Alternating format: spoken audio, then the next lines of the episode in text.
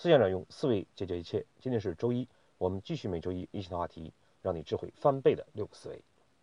今天呢，我们继续最后一个思维方式——消费过程思维。我们每个人呢，在一个组织之中，都会承担着这样或者那样的工作。对待工作呢，往往并不是我们不努力，也并非不用心，但是呢，结果却并非是我们希望和想象的。我们付出了诸多的努力，在我们看来已经做得非常优秀，但是呢，领导并不满意，对我们的工作评价呢，也就是六七十分的及格分。慢慢的，我们觉得自己的工作无论多么努力用心，反正呢评价也不好，甚至呢会觉得领导对自己有偏见，对自己缺乏重视。为什么会产生这样的反差？我们认为自己工作做得不错，但是别人的评价却是一般。我们如何改变这种现象呢？这事实上呢，就是因为我们缺少消费过程的思维。今天我们通过一个案例，看一看如何应用消费过程思维，更好的、更出色的完成我们的工作。现在呢，我们假设您是一个连锁幼儿园的采购负责人。夏天到了，学校呢决定采购一批室内使用的塑料充气游泳池。面对这项任务，你会如何完成这样的工作呢？你可能呢会实地了解一下房屋的大小、相关部门对游泳池的具体要求，然后呢货比三家，选择物美价廉的产品。应该讲，做到这些。你看上去已经尽职尽责了，那么这个思考的过程，在我们的头脑之中是什么样一个方式呢？那就是在我们头脑之中，首先思考就是我如何非常好的完成一项工作。于是呢，我们去了解需求，然后呢，按照这些需求以及自己的职责所在，来完成相应的任务。这样的做法呢？我们不能说它不对，也不能说它不好，因为几乎每一个人都是如此的去分析、思考，去这样完成工作的。但是呢，这样的工作方式我们却很难出彩。我们能否做到？即便呢，我们刚刚从事采购工作，也能呢通过我们的思维方式，去更出色的、更优异的完成这样的采购工作呢？这就需要呢，我们要放弃。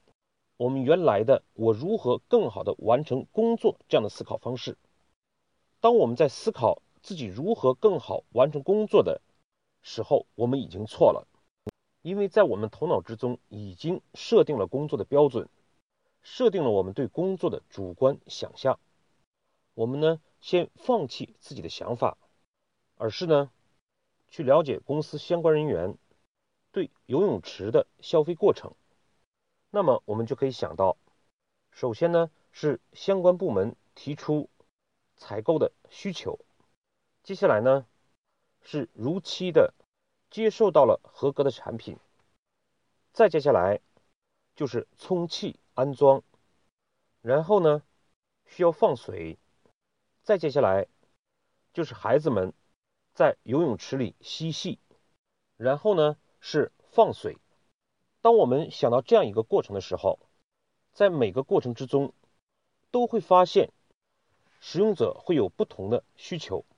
比如说，充气当然需要充气筒，在游泳的过程中呢，要注意安全，因此呢，购买游泳池的高度要特别的注意，避免呢水深危及到孩子的身体安全。想到放水呢，我们可能就会想到。要购买水管，甚至呢，如果我们细心一点，还会想到去购买一些在水中可以玩的小玩具，比如鸭子啊、球啊。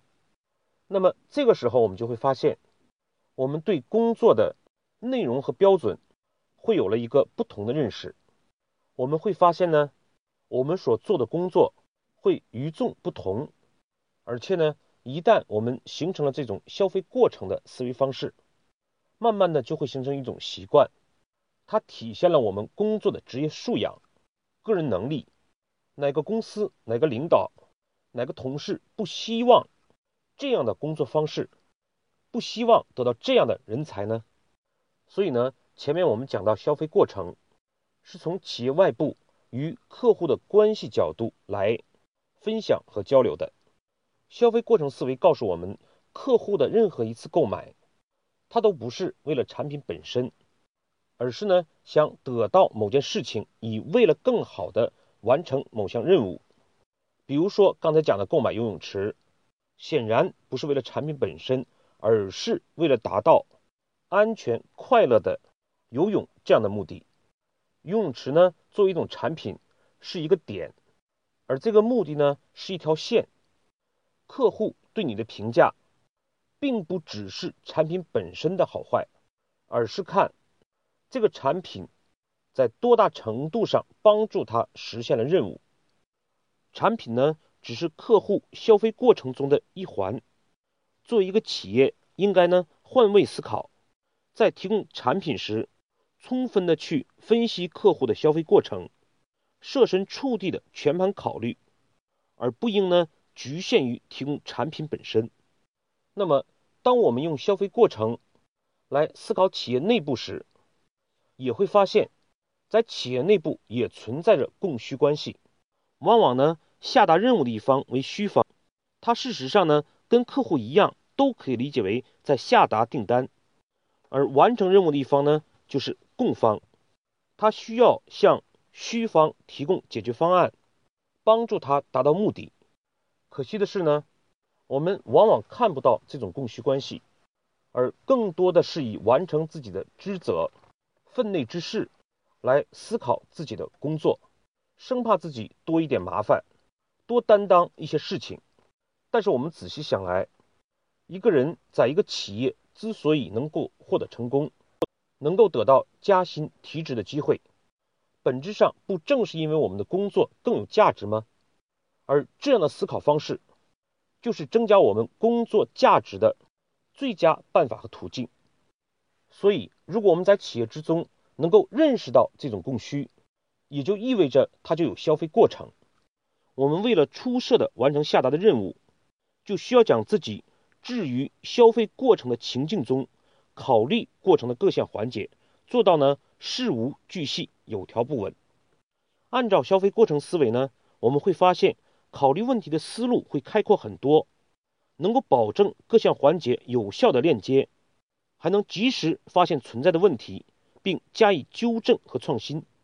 员工掌握了消费过程的思维，就能更出色的完成工作任务，体现自己的与众不同，也就更容易获得公司和领导的赏识，同事的认可。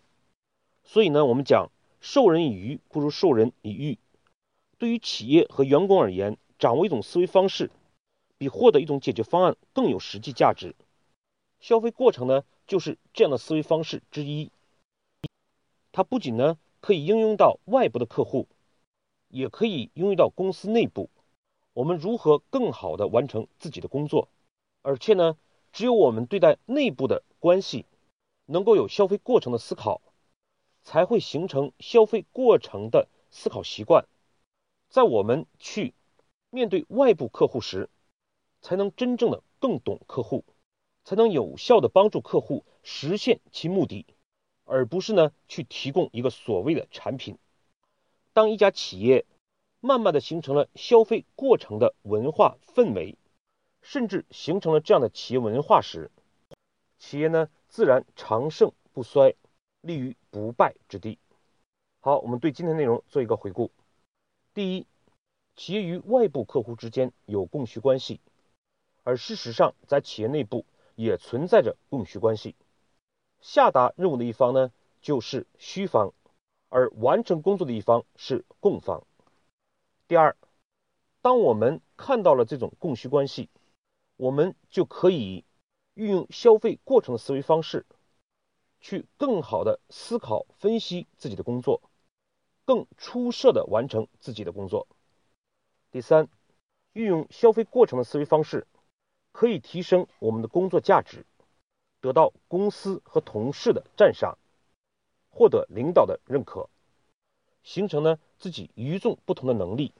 好，今天的分享我们就到这里，谢谢各位的收听。